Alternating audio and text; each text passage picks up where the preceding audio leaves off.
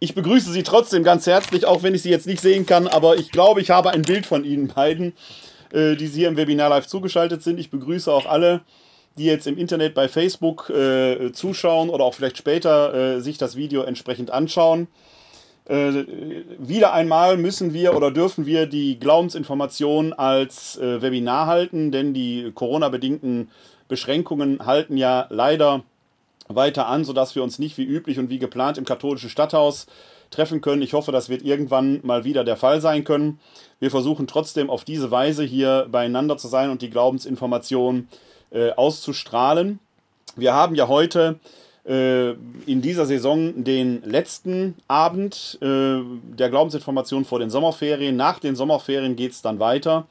Die Glaubensinformationen sind ja ein äh, Kursmodell, wenn man so will, wo jeder Abend für sich steht, den man aber auch als Ganzes über ein Jahr besuchen kann. Dann äh, präsentieren wir da quasi oder hangeln wir uns so am Glaubensbekenntnis entlang. Der erste Abend nach den Sommerferien wird sich dann auch mit dem großen Niceno Konstantinopolitaneum, mit dem großen Glaubensbekenntnis befassen.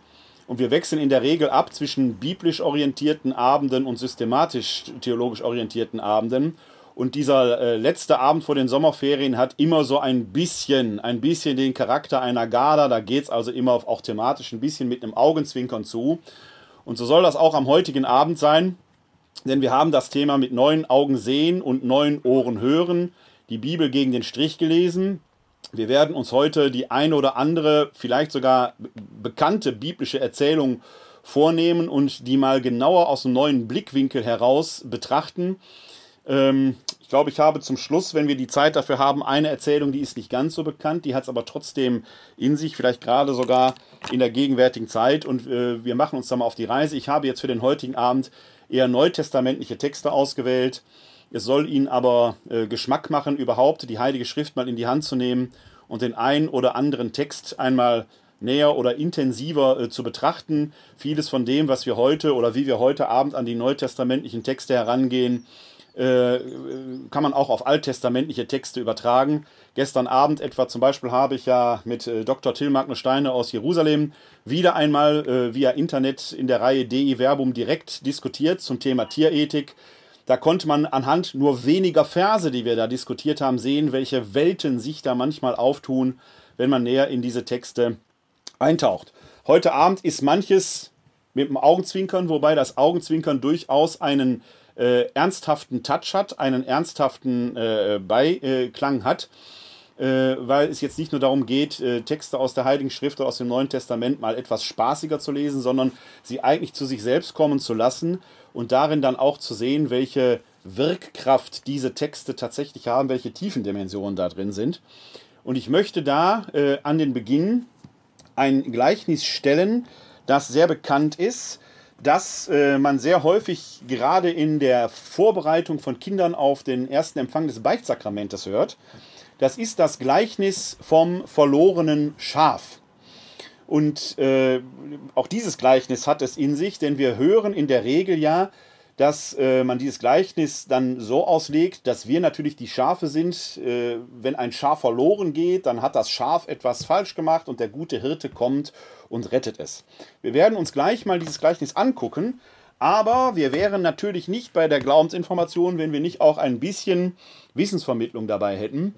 Denn dieses Gleichnis vom verlorenen Schaf findet man in vier Evangelien nur an zwei Stellen.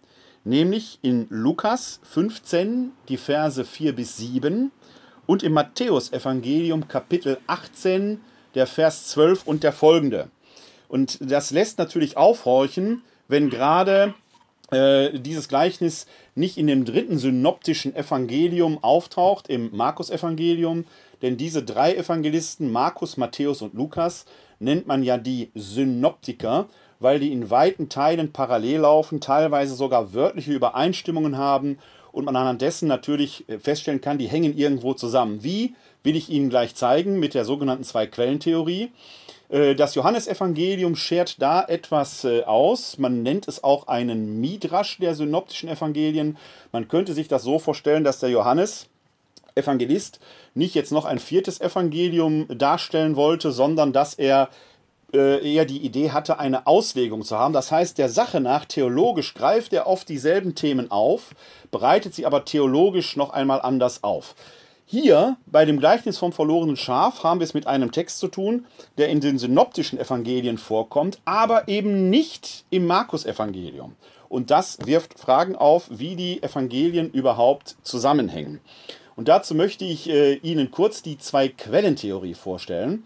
Denn wenn man alleine auf den Umfang der Evangelien schaut, dann können wir feststellen, dass das Markus-Evangelium nicht nur das kürzeste Evangelium ist, sondern dass es sich als solches auch mehr oder weniger vollständig in Matthäus und Lukas finden lässt. Das heißt, es ist höchstwahrscheinlich und sehr wahrscheinlich, dass das Markus-Evangelium das jüngste der Evangelien ist, der das älteste der Evangelien ist.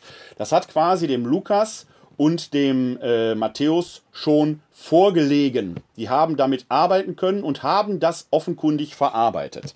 Das heißt, wir haben hier das Markus-Evangelium und das Markus-Evangelium finden wir auch in äh, äh, Matthäus und im Lukas-Evangelium. Dann gibt es aber Texte, die finden wir sowohl bei Matthäus als auch bei Lukas, aber nicht, nicht im Markus-Evangelium. Das heißt, Matthäus und Lukas haben offenkundig Zugriff gehabt auf eine gemeinsame Quelle, die dem Markus nicht vorlag oder die er nicht verarbeitet hat. Und wenn man diese Textstellen mal an einer Synopse, also einer tabellarischen Nebeneinander oder äh, Übersicht ähm, anschaut, dann stellt man fest, dass das samt und sonders Jesus-Worte sind. Jesus sagt etwas, einzelne Sentenzen, einzelne Gleichnisse. Deswegen hat man diese Quelle, die sogenannte Logienquelle genannt, also eine Spruchquelle, die wird in der theologischen Wissenschaft immer abgekürzt mit Q. Das ist die sogenannte Logienquelle Q. Und da entsteht jetzt folgendes draus: Der Matthäus, der Markus ist sowohl in Matthäus und Lukas enthalten, der hat den vorgelegen. Und Lukas und Matthäus haben ihrerseits Zugriff gehabt auf eine zweite Quelle, die Logienquelle Q, die schriftlich nicht erhalten ist, wahrscheinlich also mündlich überliefert wurde. Und es ist fraglich, ob Markus diese Quelle kannte, denn sonst hätte er ja Material daraus verarbeitet. Und dann haben wir sowohl bei Matthäus und bei Lukas jeweils Eigenmaterial, das weder in Markus noch in der Logienquelle Q zu finden ist. Das nennt man dann das sogenannte matthäische Sondergut, wird immer abgekürzt SMT. Und das lukanische Sondergut wird abgekürzt SLK.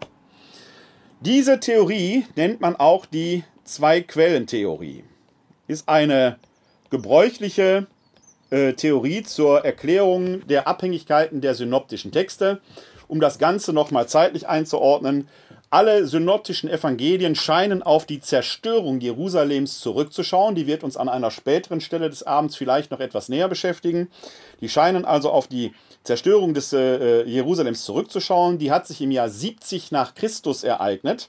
Das heißt, das Markus-Evangelium wird nach 70 nach Christus verfasst worden sein. So. Jetzt braucht es natürlich eine gewisse Zeit, damit sich diese, äh, ähm, dieser Text entsprechend verbreiten kann, damit Matthäus und Lukas den äh, äh, entsprechend verarbeiten können. Das heißt, wir nehmen eine Abfassungszeit für Matthäus und Lukas um 80 nach Christus an. Dann hat man das ungefähr auch zeitlich eingeordnet mit dieser Zwei-Quellentheorie. Das Gleichnis vom verlorenen Schaf findet sich jetzt eben in, jetzt möchte ich das gerne abschalten hier, damit Sie mich wieder sehen können, so, das Gleichnis vom verlorenen Schaf findet sich jetzt eben bei Matthäus und bei Lukas, nicht aber im Markus-Evangelium. Das heißt, wir haben es mit einem Text zu tun, der der aller Voraussicht nach der sogenannten Loginquelle Q entstammt. Und ich trage den jetzt mal vor in der Fassung, in der Version, wie wir sie im Lukas-Evangelium haben. Und im Lukasevangelium hören wir da folgenden Text. Sie finden ihn, wenn Sie mitlesen wollen, bei Lukas Kapitel 15, die Verse 4 bis 7. Wenn einer von euch hundert Schafe hat und eines davon verliert, lässt er dann nicht die 99 in der Wüste zurück und geht dem Verlorenen nach, bis er es findet? Und wenn er es gefunden hat, nimmt er es voll Freude auf die Schultern Und wenn er nach Hause kommt, ruft er die Freunde und Nachbarn zusammen und sagt zu ihnen, Freut euch mit mir, denn ich habe mein Schaf wiedergefunden, das verloren war. Ich sage euch, ebenso wird im Himmel mehr Freude herrschen über einen einzigen Sünder, der umkehrt, als über 99 Gerechte, die keine Umkehr nötig haben. Soweit das Gleichnis vom verlorenen Schaf im Lukasevangelium. Dieses Gleichnis ist sehr bekannt und in der Auslegungsgeschichte wird es meistens ja so ein bisschen dahin gedeutet, als habe das Schaf das eigentliche Problem. Zuerst aber möchte ich einen ganz kurzen Satz zum Gleichnis überhaupt sagen oder zur Gleichnisliteratur. Der große Exeget und Neutestamentler Joachim Jeremias hat schon vor Jahrzehnten festgestellt, dass wir in den Gleichnissen ein urtümliches Stück der Verkündigung Jesu haben. Der lehrt eben nicht in Kanones oder in Normen, sondern Jesus verbreitet seine Lehre durch Erzählungen, Narrativ. Und das ist etwas, aus dem wir heute schon noch lernen können oder auch lernen müssen. Denn den Glauben lehrt man eigentlich nicht durch Katechismusartikel oder Paragraphen, sondern indem man den Glauben erzählerisch weitergibt. Und jetzt macht Jesus das auch noch so interessant, dass er dafür eigentlich nur wenige Sätze braucht, um eine ganze Welt aufzurichten. Hier dieses Gleichnis vom verlorenen Schaf besteht eigentlich nur aus vier Sätzen. Ein Hirt hatte 100 Schafe. Als er abends nach Hause kommt, fehlt eins. Es sind nur noch die 99 da, eben nicht das Hundertste. Er geht das verlorene Schaf suchen, als er es findet, herrscht große Freude unter den anderen Schafen. Da ist das ganze Gleichnis, da ist die ganze Welt drin. Wenn wir das Gleichnis aber heute erzählen und verinnerlichen und wenn wir vor allen Dingen Bildwelten betrachten, die zu diesem Gleichnis gemalt worden sind, etwa äh, von Habdank oder äh, von äh, anderen Künstlern, dann sieht man da plötzlich Wölfe, man sieht Dornenbüsche, es ist vor allen Dingen immer dunkel und gefährlich, das Schaf befindet sich also in großer Gefahr. Man könnte also diese Geschichte auch natürlich frei erzählen. Man könnte sagen, ein Hirte hatte 100 Schafe. Als er abends nach Hause kommt und die Schafe durchzählt, sind es nur noch 99. Ausgerechnet das Lieblingsschaf Schnucki fehlt. Das kann nicht sein. Der Hirte gerät ein wenig in Panik und macht sich in die Dunkelheit auf, um das verlorene Schaf Schnucki zu suchen. Da hört er plötzlich die Wölfe heulen, die aus den Bergen hinunter heulen und er macht sich große Sorgen, ob sie nicht das Schaf reißen. Da hört er plötzlich das Glöckchen von diesem Schaf. Mäh, mäh, macht es in der Ferne und er geht dem Geräusch nach. Er findet Schnucki gefangen in einem Dornenbusch. Er befreit es, nimmt es auf seine Schultern, trägt es zurück zu den 99 anderen in den Stall und es herrscht große Freude unter allen Schafen. Wenn man die Geschichte so erzählt, ist sie natürlich unheimlich spannend. Und ich habe jetzt etwas gemacht, was in der Erzählung, in der freien Erzählung durchaus legitim ist, denn dieses Gleichnis vom verlorenen Schaf ist, wie viele andere Gleichnisse Jesu, so sparsam erzählt, dass nur das Nötigste ins Wort gebracht wird. Das heißt, diese Gleichnisse enthalten oft sogenannte Leerstellen. Solche Leerstellen sind in der menschlichen Kommunikation immer vorhanden. Die füllen wir als Hörerinnen oder als Leser automatisch in unserer Fantasie. Und unsere menschliche Kommunikation ist so genial, unsere Sprachmöglichkeit genial angelegt, dass wir mit wenigen Worten ganze Welten entwickeln können, wir können gleichzeitig mit unserer Sprache Vorgänge nie so deskriptiv erfassen, dass sie ähm, äh, alles exakt beschreiben. Ich kann Ihnen das an einem Beispiel deutlich machen, wenn ich Ihnen sagen würde, ein Mensch betritt einen Raum. Dann entsteht in Ihrer Fantasie automatisch ein inneres Bild von einem Raum. Aber wenn wir diese Räume jetzt aufzeichnen würden, dann würden da ganz unterschiedliche Farben zum Beispiel in diesen Räumen sein. Manche hätten Fenster, manche wären rund, quadratisch, eckig, als Quader angelegt, wie auch immer. Aus dem Fenster sieht man mal das Meer, mal ein Bergpanorama, mal vielleicht eine Stadt. Wie auch immer. In ihrer Fantasie entsteht ein Bild, wenn ich nur sage, ein Mensch betritt einen Raum.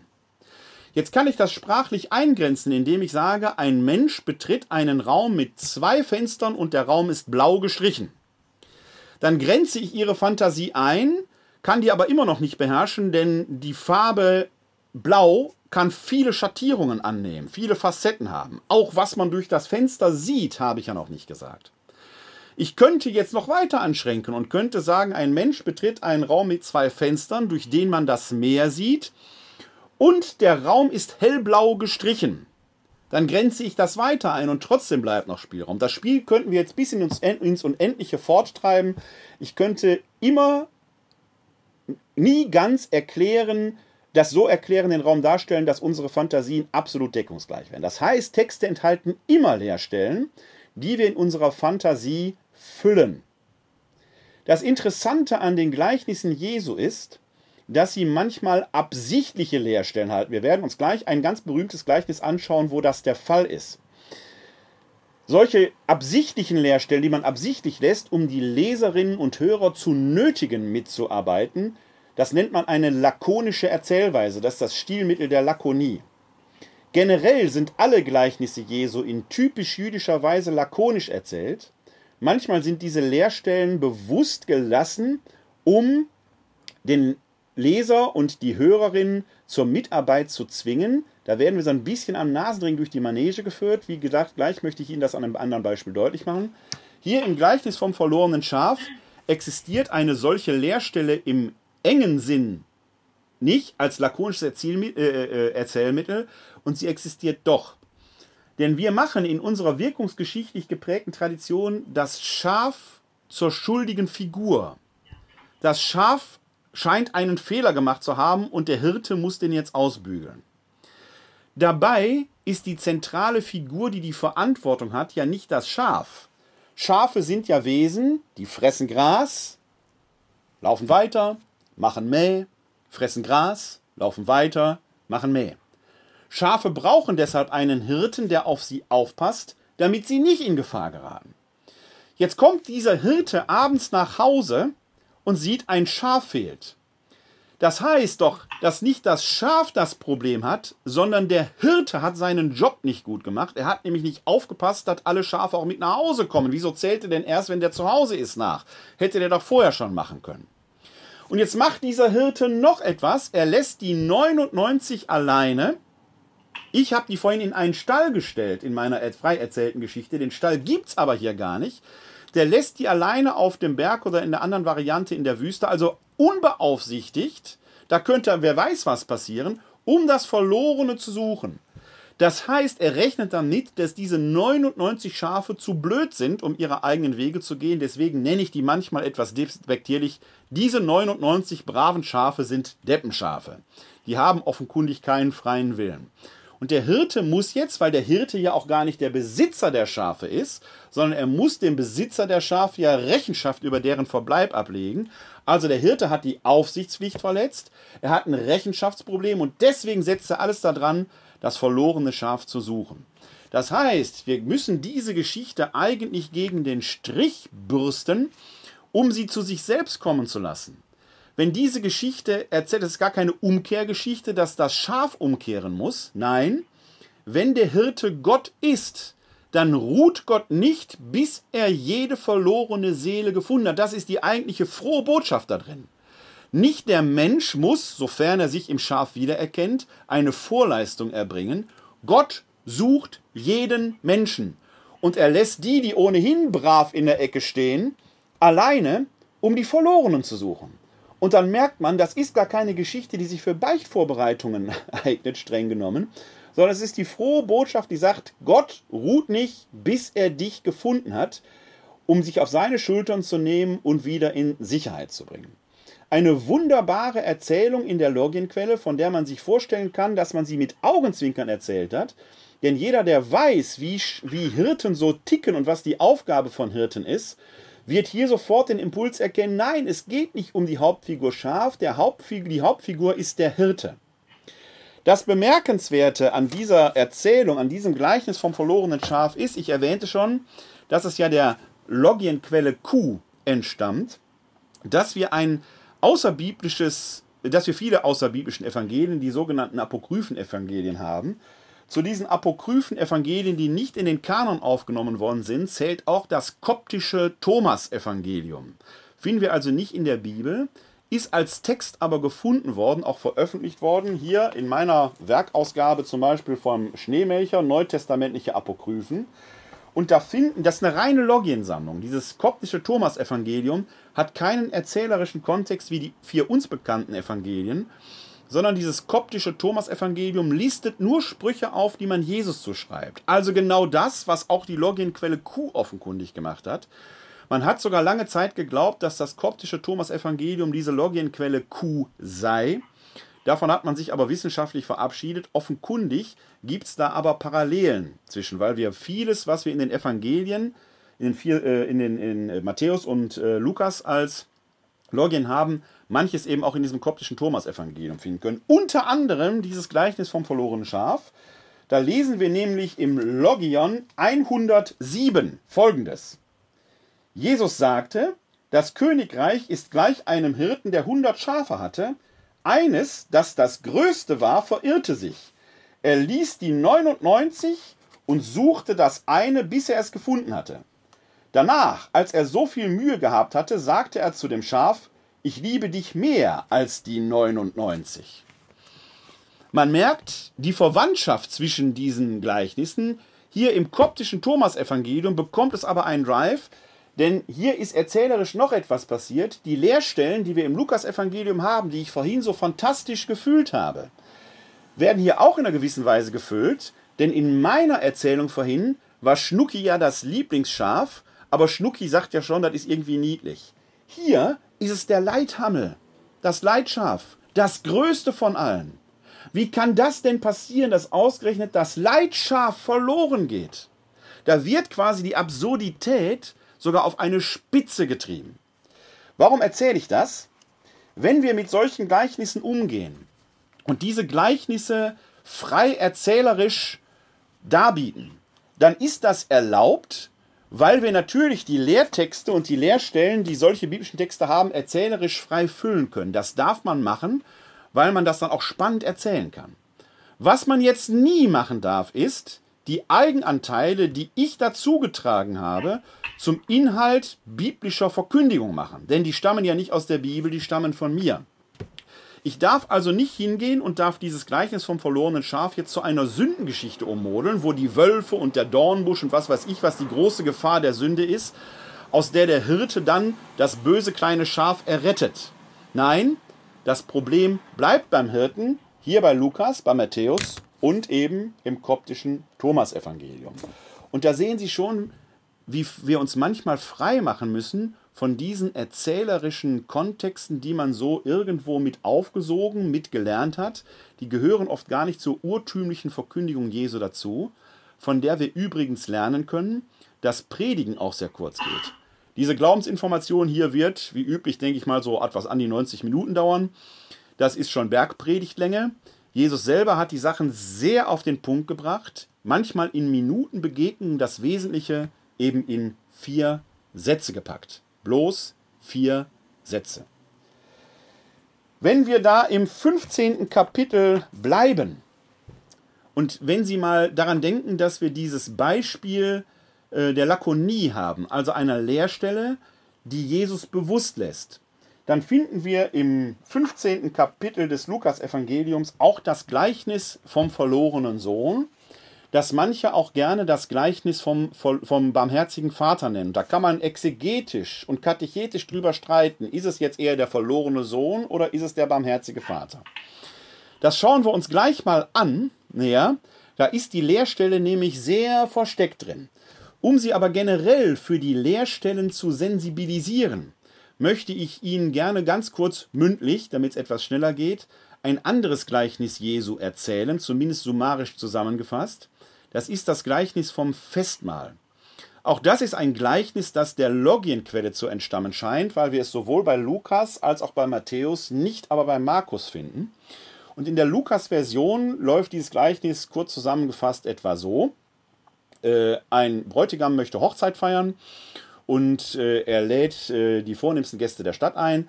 Die haben alle eine mehr oder weniger passende Ausrede äh, nicht zu kommen, was ja merkwürdig ist, wenn so eine Hochzeit gefeiert wird. Deswegen sagt der Bräutigam, äh, schickt seine Diener aus, holt die Menschen von den Hecken und Zäunen, alle sind eingeladen, dann wird ein großes Fest gefeiert. Klassisches Erstkommunion-Gleichnis, alle sind eingeladen. Ist in der Lukas-Version so. In der Matthäus-Version läuft das Gleichnis äh, im Endeffekt genauso. Aus dem Bräutigam wird allerdings ein König, der ein Festmahl feiern will.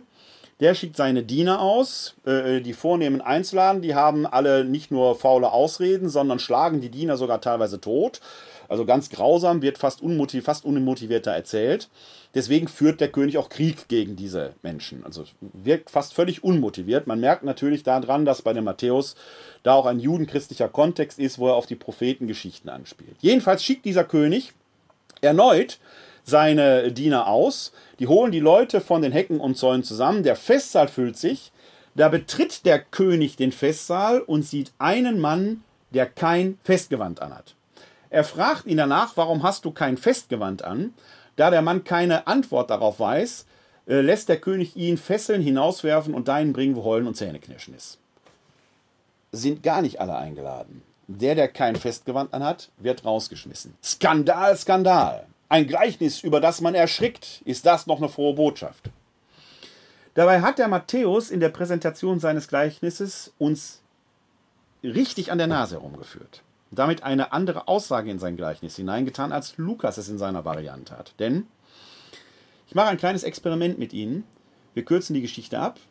Der König sagt, geht zu den Hecken und Zäunen und ladet alle ein, die ihr findet, der Festsaal füllt sich. Wenn Sie jetzt mal ein Foto von diesem Festsaal machen, dann wird auf diesem inneren Bild, das vor Ihrem inneren Auge entsteht, wahrscheinlich eine Menschenmenge da sein, die ist alltäglich gekleidet, vielleicht sind sogar Leute drunter, die Müllwerkerkleidung tragen, Aktentasche tragen, ein paar Leute, die gerade vom Discounter kommen und so weiter. Die kommen ja direkt von der Straße weg. Jetzt sagt der Matthäus in seinem Gleichnis, da erblickt der König einen, der kein Festgewand anhat. Und jetzt fotografieren sie denselben Saal nochmal, plötzlich sind alle staats- und festlich gekleidet. Die Frage ist doch, wann ist diese Umkleidung passiert? Und das ist ein klassisches Beispiel für lakonische Erzählweise, denn der Matthäus erzählt an keiner Stelle, wann denn die Umkleidung stattgefunden hat. Faktisch hatten die Leute gar keine Zeit, sich, das, äh, sich äh, entsprechend anzukleiden, weil die ja von der Straße wegkamen. Jetzt gehen manche Exegeten hin und erklären dann sehr neunmal klug, ja, es war damals üblich, dass man beim Betreten des Raumes des Festsaals ein Festgewand bekam. Okay, nehmen wir das mal an. Jetzt fragt der König aber diesen einen Mann, warum bist du nicht festlich gekleidet? Und der weiß keine Antwort zu geben. Dieser Hinweis ist wichtig für die Geschichte. Wenn am Eingang Festgewänder verteilt worden wären, hätte er doch sagen können, es gab keins mehr für mich. Hätte er eine Antwort gehabt. Der wird aber herausgeschmissen, weil er keine Antwort geben kann.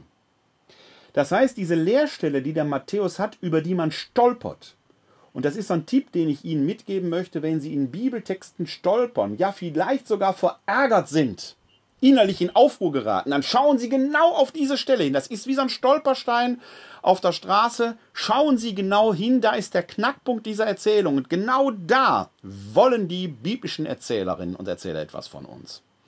Hier ist es nämlich der Impuls, die müssen immer schon festlich gekleidet gewesen sein. Der Impuls bei Lukas ist, alle sind eingeladen. Der Impuls bei Matthäus ist, seid allzeit bereit. Selbe Gleichnis mit einer anderen Stoßrichtung. Das heißt, wir können ein und dieselbe Geschichte durch Verwendung bestimmter Stilmittel, im Falle des Matthäus eben der Anwendung des Stilmittels der Lakonie, in eine andere Richtung lenken. Und wenn Sie das jetzt mal im Hinterkopf haben und sagen, man kann offenkundig Gleichnisse aus unterschiedlichen Perspektiven betrachten, dann lesen wir unter diesem Aspekt jetzt mal das Gleichnis vom verlorenen Sohn oder ist es vielleicht das Gleichnis vom barmherzigen Vater? Werden wir sehen. Wir schauen es uns mal an. Wir finden es bei Lukas Kapitel 15, die Verse 11 bis 32. Ich lese es erstmal vor und dann schauen wir uns den Text näher an. Lukas Kapitel 15, die Verse 11 bis 32.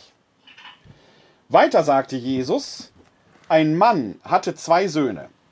Der jüngere von ihnen sagte zu seinem Vater, Vater, gib mir das Erbteil, das mir zusteht. Da teilte der Vater das Vermögen unter sie auf. Nach wenigen Tagen packte der jüngere Sohn alle zusammen und zog in ein fernes Land. Dort führte er ein zügelloses Leben und verschleuderte sein Vermögen. Als er alles durchgebracht hatte, kam eine große Hungersnot über jenes Land und er begann Not zu leiden. Da ging er zu einem Bürger des Landes und drängte sich ihm auf. der schickte ihn aufs Feld zum Schweinehüten. Er hätte gern seinen Hunger mit den Futterschoten gestillt, die die Schweine fraßen, aber niemand gab ihm davon. Da ging er in sich und sagte, wie viele Tagelöhner meines Vaters haben Brot im Überfluss, ich aber komme hier vor Hunger um. Ich will aufbrechen und zu meinem Vater gehen und zu ihm sagen, Vater, ich habe mich gegen den Himmel und gegen dich versündigt. Ich bin nicht mehr wert, dein Sohn zu sein. Mach mich zu einem deiner Tagelöhner. Dann sprach er auf, brach er auf und ging zu seinem Vater. Der Vater sah ihn schon von weitem kommen und er hatte Mitleid mit ihm. Er lief dem Sohn entgegen, fiel ihm um den Hals und küsste ihn. Da sagte der Sohn zu ihm, Vater, ich habe, gegen, habe mich gegen den Himmel und gegen dich versündigt, ich bin nicht mehr wert, dein Sohn zu sein. Der Vater aber sagte zu seinen Knechten, holt schnell das beste Gewand und zieht es ihm an, steckt einen Ring an seine Hand und gebt ihm Sandalen an die Füße. Bringt das Mastkalb her und schlachtet es, wir wollen es essen und fröhlich sein. Denn dieser, mein Sohn, war tot und lebt wieder. Er war verloren und ist wiedergefunden worden, und sie begannen ein Fest zu feiern. Sein ältester Sohn aber war auf dem Feld. Als er heimging und in die Nähe des Hauses kam, hörte er Musik und Tanz. Da rief er einen der Knechte und fragte, was das bedeuten solle. Der Knecht antwortete ihm, Dein Bruder ist gekommen und dein Vater hat das Mastkalb schlachten lassen, weil er ihn gesund wiederbekommen hat. Da wurde er zornig und wollte nicht hineingehen, sein Vater aber kam heraus und redete ihm gut zu. Doch er erwiderte seinem Vater, siehe, so viele Jahre schon diene ich dir und nie habe ich dein Gebot übertreten, mir aber hast du nie einen Ziegenbock geschenkt, damit ich mit meinen Freunden ein Fest feiern konnte. Kaum aber ist der hier gekommen, dein Sohn, der dein Vermögen mit Dirnen durchgebracht hat, da hast du für ihn das Mastkleib geschlachtet. Der Vater antwortete ihm, Mein Kind, du bist immer bei mir, und alles, was mein ist, ist auch dein. Aber man muss doch ein Fest feiern und sich freuen, denn dieser dein Bruder war tot und lebt wieder, er war verloren und ist wiedergefunden worden. Soweit das Gleichnis. Wir merken, das ist in seiner Erzählweise schon etwas äh, ausführlicher. Das ist nicht mehr nur vier Sätze, sondern man braucht schon ein bisschen Zeit, um das zu erzählen. Tatsächlich äh, hat das Gleichnis sogar zwei Teile. Und wir wollen uns, um so ein bisschen auf die Spur zu kommen, ist es jetzt das Gleichnis vom verlorenen Vater oder das Gleichnis vom verlorenen Sohn. Dieses Gleichnis noch einmal bildlich vor Augen führen mit einer besonderen Methode, nämlich der Methode des Sprechzeichnens. Ich werde es nochmal ganz kurz kursorisch erzählen, Ihnen und darstellen. Ich muss mal kurz die Farbe wechseln. So. Wenn man nämlich kursorisch erzählt, kann man sagen, da war ein Vater, der lebte äh, in seinem Haus und zu dem Vater kam der Sohn, der jüngere Sohn und sagte, Vater, ich möchte gerne mein Erbteil von mir erhalten. Der Vater gab ihm das Erbteil und so machte der Sohn sich auf den Weg. Unterwegs kam er in eine Stadt. Erst müssen wir den Sohn auf den Weg machen. So, unterwegs kam er in eine Stadt. Dort kehrte er in einem Wirtshaus ein und verbrachte dort im Wirtshaus das ganze Vermögen mit Dirnen und mit anderen Leuten unter, sodass er nichts mehr hatte, wovon er essen konnte. Deshalb musste er sich als Schweinehirte verdingen und musste sogar seinen Hunger äh, mit den Futterschoten der Schweine stillen. Da ging er in sich und sagte, ich werde zurück zu meinem Vater gehen, meinen Vater um Verzeihung bitten, vielleicht nimmt er mich wenigstens als Tagelöhner auf. So machte sich der Sohn auf den Heimweg zu seinem Vater, der Vater aber sah ihn schon von weitem und eilte ihnen mit weit geöffneten Armen entgegen. Das hier ist jetzt einmal die Geschichte auf eine zeichnerische Weise erklärt. Ich nehme jetzt dieselben Bilder, denn in dieser Geschichte hier kann man unzweifelhaft erkennen, da geht es um einen Umkehrpunkt. Einen Punkt, wo man tiefer nicht sinken kann, der ist hier unten. Tiefer kann man also nicht sinken, als äh, hier unten zu sein. Und da geschieht Entscheidendes in dem Sohn. Eine Bekehrung. Jetzt könnte man fragen, wie ereignet sich denn diese Bekehrung? Klassischerweise, wenn wir jetzt zusammensäßen, könnten wir das vielleicht sogar live äh, etwas intensiver besprechen. Dann würden die Leute sagen, er denkt an den Vater. Als wenn Umkehr erstmal mit einem Erkenntnis- oder einem Verstehensprozess anfängt. Wenn man in den Text genau schaut, ist da Umkehr aber nichts, was im Kopf anfängt, sondern ich zeichne mal das, den Vater mal in einer Farbe hier. Wenn der Vater quasi rot gezeichnet wäre, dann fängt die eigentliche Umkehr nicht im Kopf des jüngeren Sohnes an, sondern im Bauch. Der hat nämlich Hunger. Ohne diesen physischen Mangel wäre kein Umkehrdenken zustande gekommen. Hier an diesem Punkt, hier, denkt er nicht an Umkehr, da geht es ihm gut. Hier unten aber bekommt er zuerst Hunger. Aufgrund des Hungers sucht er nach einer Lösung. Jetzt fängt er also an zu denken. Und dann fasst er in seinem Herzen einen Entschluss. Er ist also hier unten an dem Umkehrpunkt aufgrund des Hungers zunehmend von dem Gedanken und dem Entschluss erfüllt, zum Vater heimzukehren. Das ist aber wichtig, wenn wir daran denken, wie ereignet sich überhaupt Umkehr. Wir kennen in der deutschen Sprache das Wort Gewissensbiss. Da haben Sie genau dieses physische Empfinden. Niemand kehrt um, wenn er keinen physischen oder psychischen Mangel erleidet. Es muss ein echtes Missverhältnis da sein, damit Umkehr überhaupt in den Bereich des Denkbaren kommt. Erst aufgrund dieses Mangels geschieht ein Umdenken und dann erst der Entschluss. So kehrt er denn quasi hier schon erfüllt vom Vater heim. Das wäre jetzt quasi, wie geschieht Umkehr? Ein Aspekt, der im Gleichnis vom verlorenen Sohn aufgehoben ist. Es geht also gar nicht nur um das Verhältnis Sohn-Vater, sondern Jesus erzählt in diesem Gleichnis auch, wie geschieht eigentlich Umkehr. Und Umkehr ist möglich. Jetzt nehme ich mal dieselben Bilder dieser Erzählung und wir sind immer nur noch in der ersten Hälfte des Gleichnisses beim äh, verlorenen jüngeren Sohn. Wenn ich jetzt mal dieselben Bilder nehme, die aber in eine andere Anordnung bringe, ich erzähle das jetzt der Kürze wegen nicht nochmal neu, ich zeichne nur eine neue Anordnung. Da haben wir hier in der Mitte den Vater, der seinem Sohn das Erbteil gibt. Der Sohn zieht also jetzt hier mit seinem Erbteil los. So, hier kommt er in das Wirtshaus, bringt die Sachen dort entsprechend durch. Hier verkehrt er mit den Schweinen. Na, den Strich müssen wir wegmachen, der gehört nicht dahin. So. Hier verkehrt er mit den Schweinen. Machen wir noch ein Schweinchen hin. So. Hier ist er also. So. Traurig. Und dann kehrt er hier traurig heim. Sie merken, es sind szenisch dieselben Bilder, die ich hier gezeichnet habe, aber in einer anderen Anordnung. Ich hätte also vorhin die Geschichte auch komplett gleich mit gleichen Worten erzählen können. Ich hätte Ihnen nur andere Bilder vor Augen geführt. Und plötzlich merken Sie, während hier auf der linken Seite hier der Umkehraspekt stark im Vordergrund steht, mit der Schilderung, wie geschieht eigentlich Umkehr, ist hier auf der rechten Hälfte die Anwesenheit des Vaters in allen Stationen. Der ist nie wirklich weg, das handlungsleitende Motiv. Links sehen Sie das Gleichnis vom verlorenen Sohn, rechts sehen Sie das Gleichnis vom barmherzigen Vater.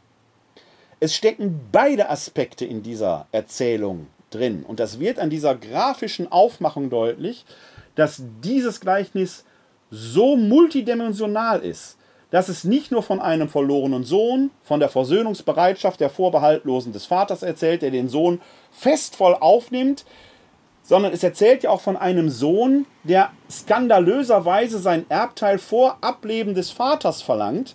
Das heißt, er erklärt seinen Vater ja quasi für tot, denn man erbt ja eigentlich, wenn der Erblasser verstorben ist. Und trotzdem steckt der Vater ihm einen Ring zum Schluss an die Hand. Der hat doch schon alles bekommen, was ihm zusteht. Er bekommt also trotzdem noch etwas dazu. So ist Gott Vorbehaltlos liebt er uns und wenn wir zu ihm umkehren und Umkehr geschieht aufgrund eines Mangels, dann dürfen wir darauf vertrauen, dass wir nicht nur keine Vorwürfe bekommen, das muss man sich mal klar machen, sondern es wird sogar ein Riesenfest gefeiert. Denn, rechte Hälfte, dieser Gott ist alle Zeit bei uns. Das erinnert an eine Begebenheit aus, die im Buch Hosea im Alten Testament erzählt wird.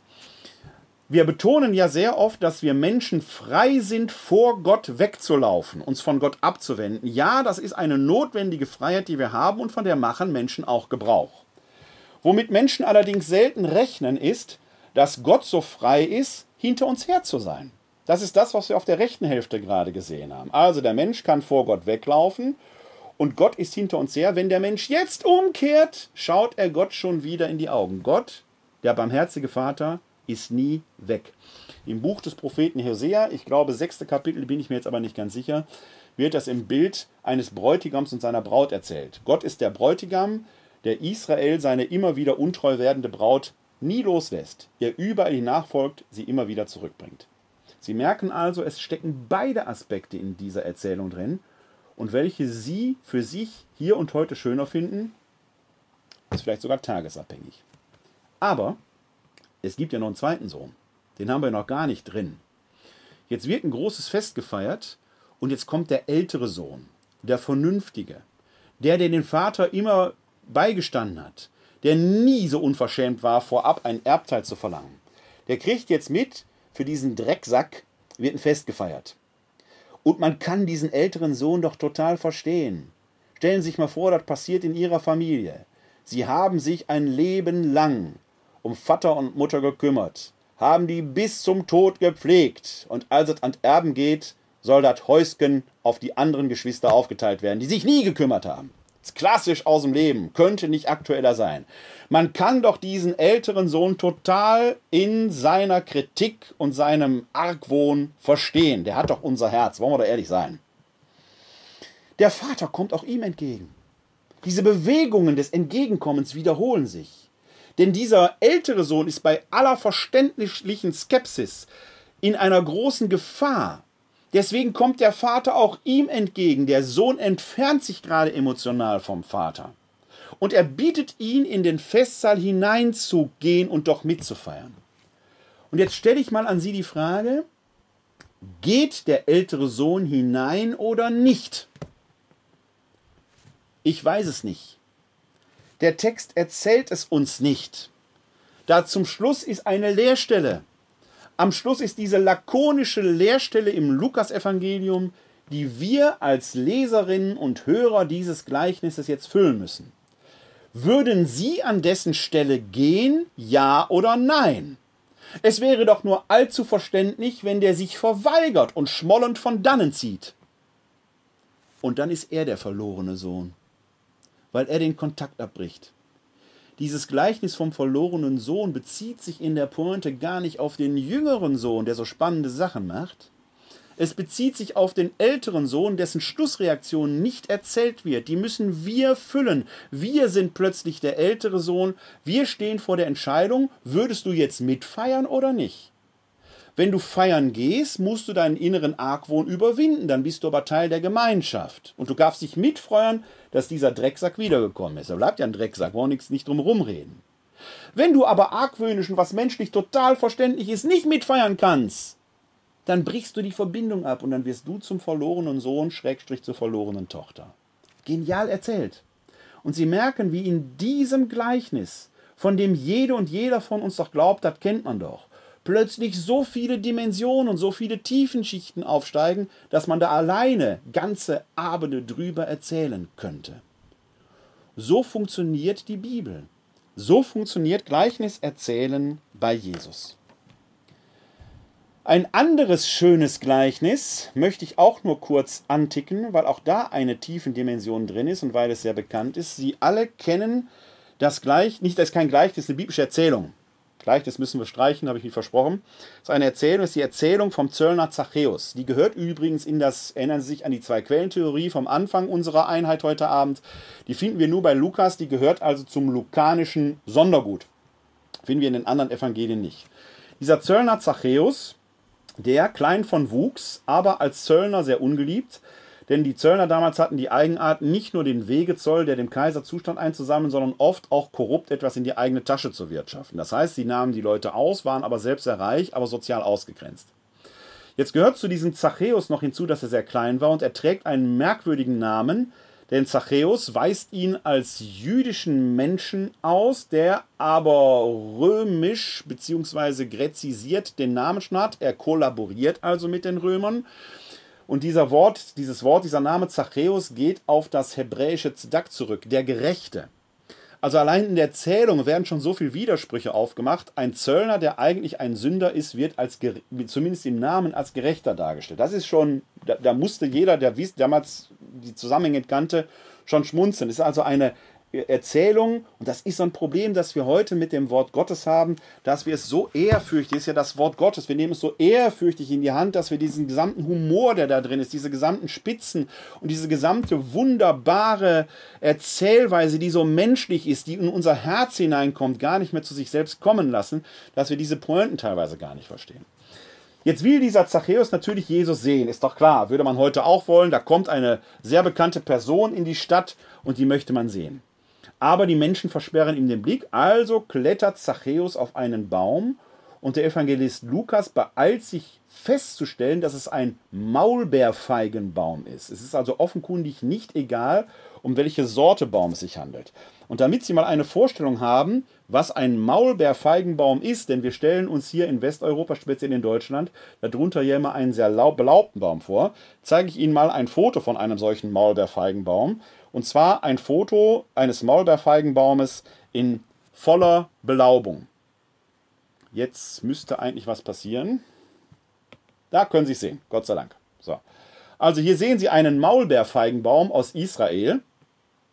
Und Sie können an diesem Maulbeerfeigenbaum erkennen, das ist jetzt volle Belaubung in vollem Stand im Sommer.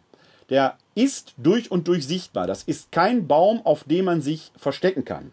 Und wie wenig man sich auf diesem Baum verstecken kann, können Sie an einem anderen Foto sehen. Ist äh, ein vergleichbarer Baum, der in der Nähe von dem erst fotografierten stand. Da steht nämlich jetzt ein Mann drauf.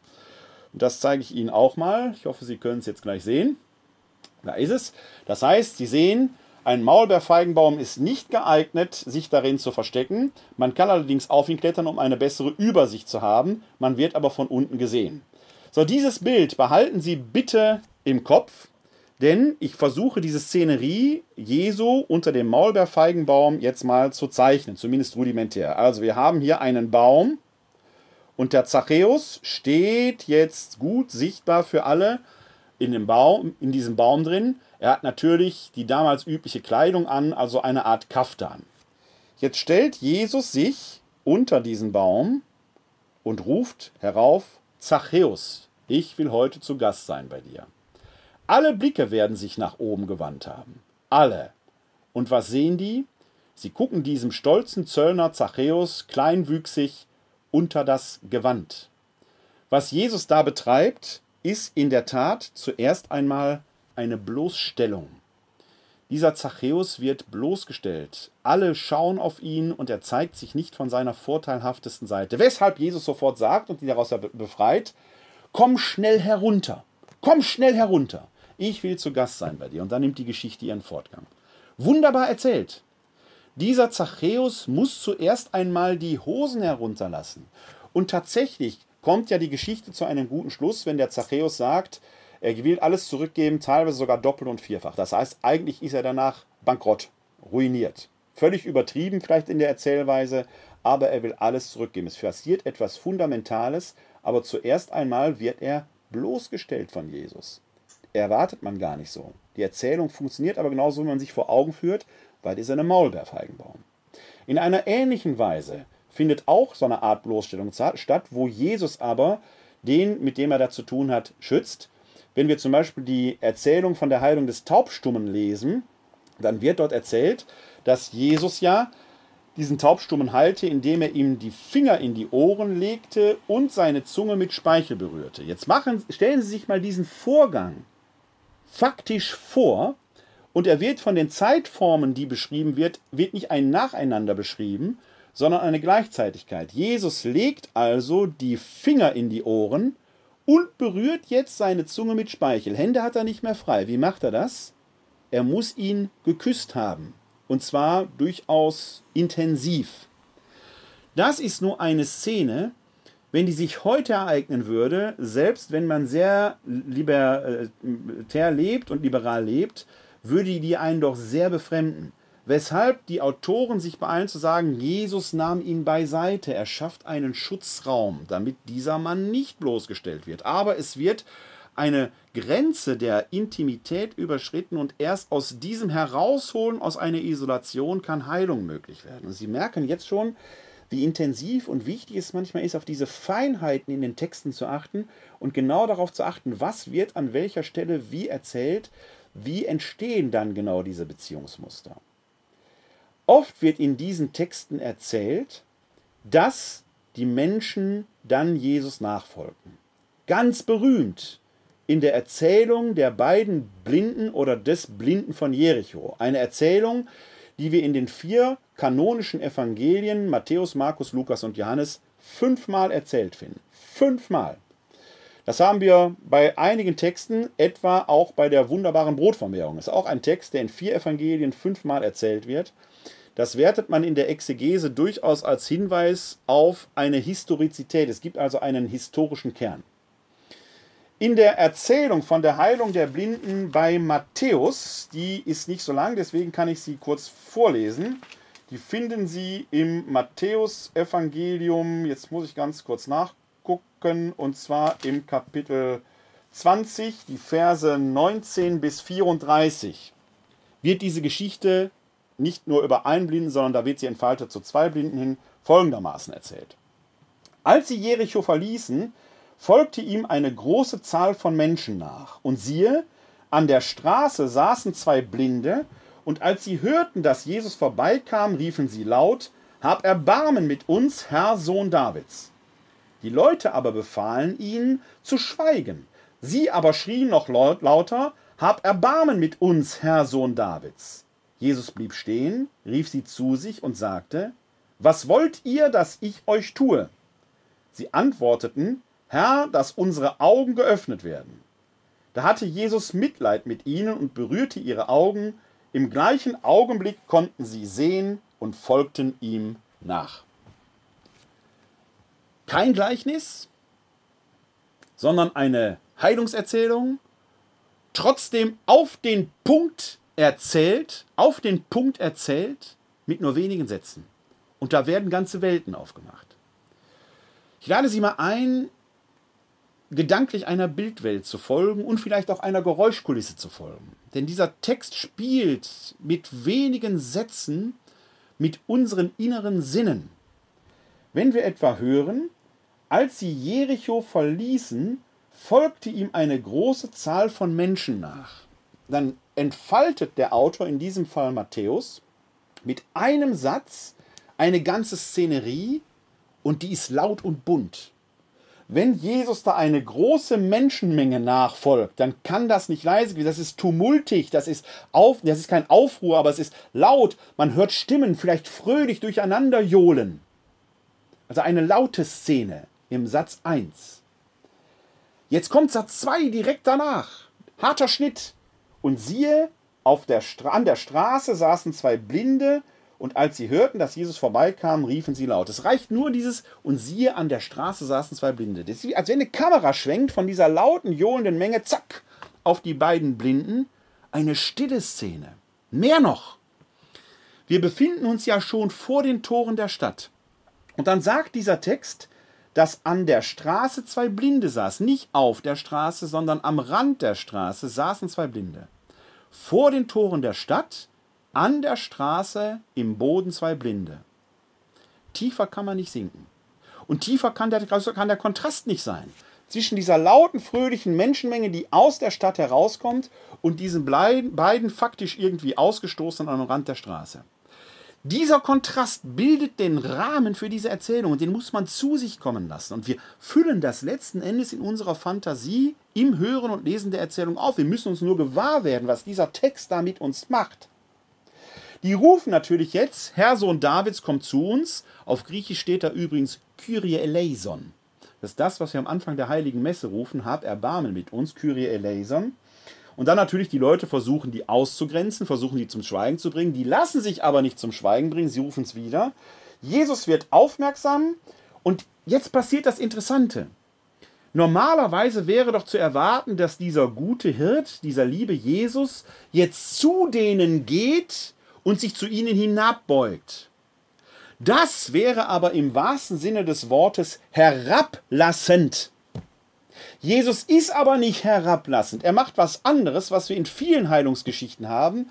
Er ist aufrichtig. Das heißt, er richtet die Menschen auf, er aktiviert die Eigenkräfte, die die Menschen noch haben und so ruft er die Blinden zu sich. Sie müssen also aus dieser am Rand, am Boden stehenden, sitzend liegenden Position herauskommen, und zwar selber, und gehen zu Jesus. Er bringt sie, nicht zynisch verstanden, er bringt die Blinden gewissermaßen auf Augenhöhe, um sie gleichberechtigt auf Augenhöhe zu haben. Nächster Punkt.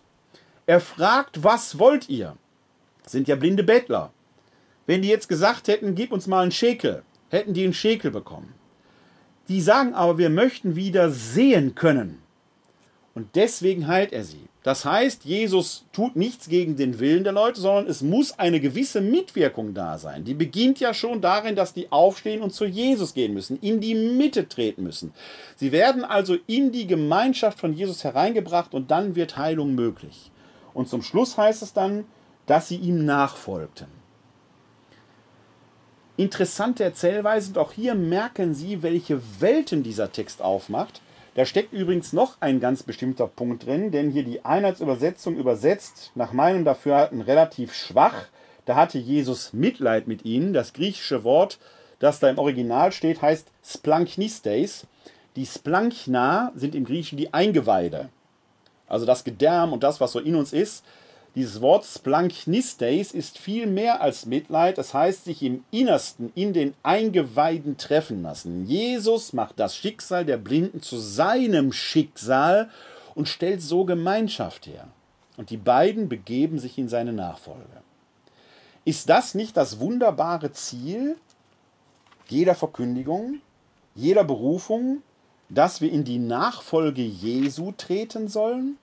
Dass wir auf diese Weise immer wieder hinter ihm her sind? Erfüllt sich da nicht geradezu jede Berufung drin? Würde ich sagen, kann man so nicht sagen.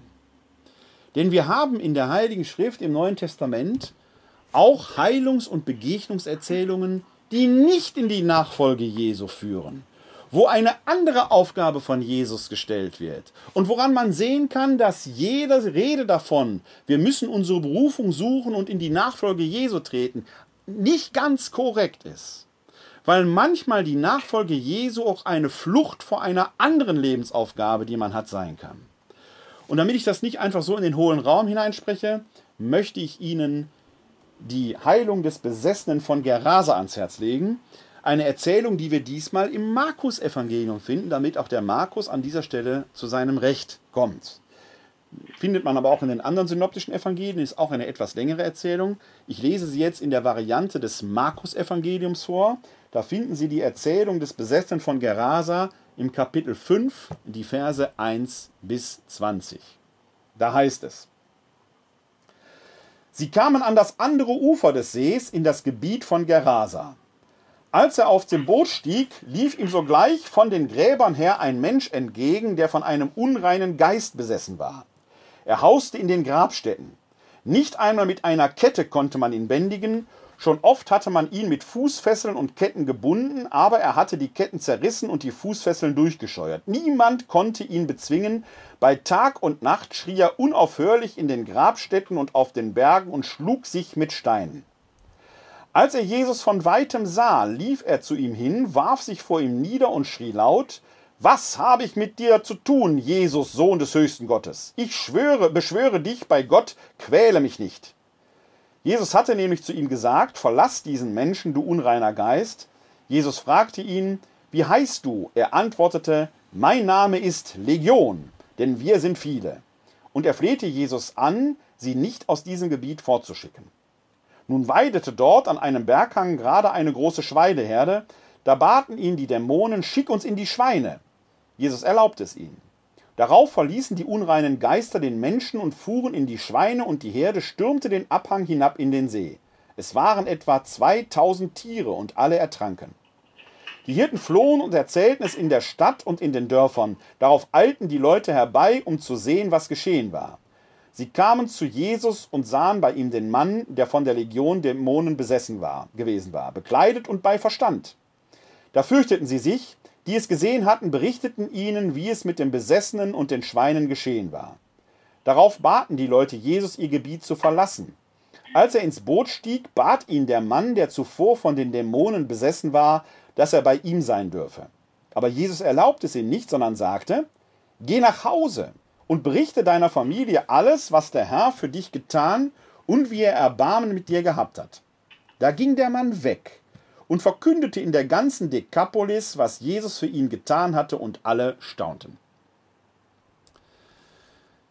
Am Schluss der Erzählung merken Sie, dieser Mann möchte gerne in die Nachfolge Jesu gehen, aus Dankbarkeit, vielleicht auch damit er endlich Gemeinschaft hat, denn am Anfang der Geschichte steht ja etwas geradezu Absurdes, dass dieser Mann in den Grabhöhlen haust, also wie ein Untoter quasi, und dort ja sogar immer wieder gefesselt wurde, er konnte sich aber immer befreien. Also der wird fast so zombiehaft dargestellt, also er ist nicht mehr lebendig, aber auch noch nicht tot, das bildet so den Rahmen der Geschichte.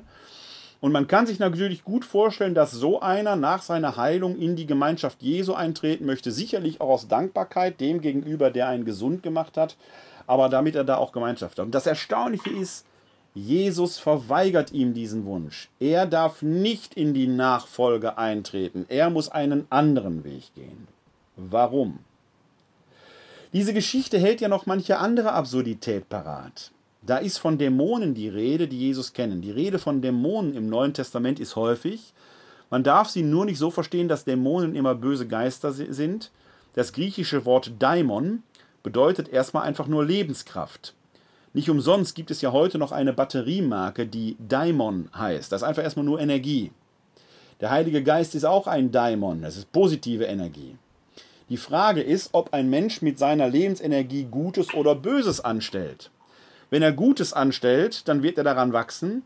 Wenn er Schlechtes anstellt, dann wendet er das zum Negativen. Da wir Menschen gute Geister nicht als heilungsbedürftig ansehen, gibt es natürlich dazu keine Heilungsgeschichten, das ist doch klar.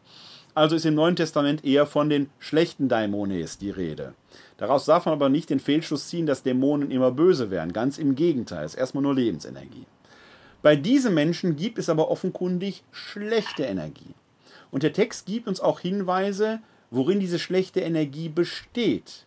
Denn der Name dieser schlechten Energie ist ja Legion. Und das ist kein Zufall. Natürlich erinnert uns Legion an die römische Besatzungsmacht. An die römische Besatzungsmacht. Und dieser Daimon, der sich Legion nennt, bittet darum, also erst sagt dieser Daimon Jesus, hau ab, wir wollen mit dir nichts zu tun haben. Dann aber fast unmittelbar danach bittet er, treib uns doch in diese Schweine, die da grasen, die da äh, nicht grasen, sondern die da äh, leben. Und die, rennen danach in den See und äh, ertränken sich. Und dann wird noch erzählt, dass es 2000 Schweine seien. 2000. Also tatsächlich Legionsstärke, wenn man so will, von so einer römischen Legion. Wenn man diese Geschichte jetzt wörtlich nimmt, hat man natürlich jede Menge Probleme. Alleine schon dieses Spiel mit Legion und Schweineherde und so weiter hat ja einen deutlich satirischen Einschlag. Wenn man die jetzt wörtlich nimmt, hätte man schon ein Erklärungsproblem. Wir hätten einen klaren Fall von Massentierhaltung und wir befinden uns ja in einem jüdischen Kontext, wo das Schwein an sich erstmal unrein ist.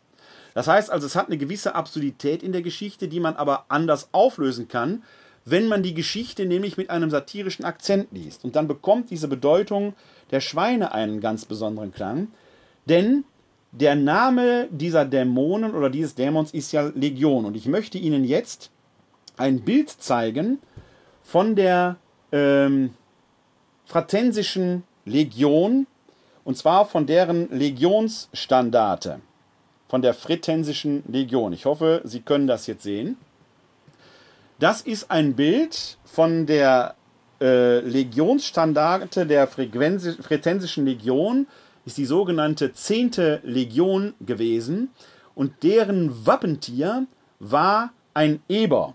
Ich habe das auch noch mal auf einer anderen Darstellung, die von einem Stein, der zum, äh, am Eingang einer Legionskaserne äh, stand. Da haben sie das ähnlich drauf. Da ist allerdings die 20. Legion. Da äh, sehen Sie auch dann den Eber als Wappentier, als Wappenbild drauf oder von einer Münze, mit der man in dieser Legion bezahlen konnte. Auch da finden Sie entsprechend dieses Wappentier des Ebers drauf, also des Schweins. Kann man auf der Münze allerdings etwas äh, schlecht erkennen, aber Sie können äh, hier oben zum Beispiel sehen, dass ähm, dort dieses Zeichen wieder für die 10. Legion zu sehen ist und der Eber da ist. Das heißt, es gab eine Legion, die 10. Legion, die Fretensische Legion, die ein Wappentier als Eber hatte.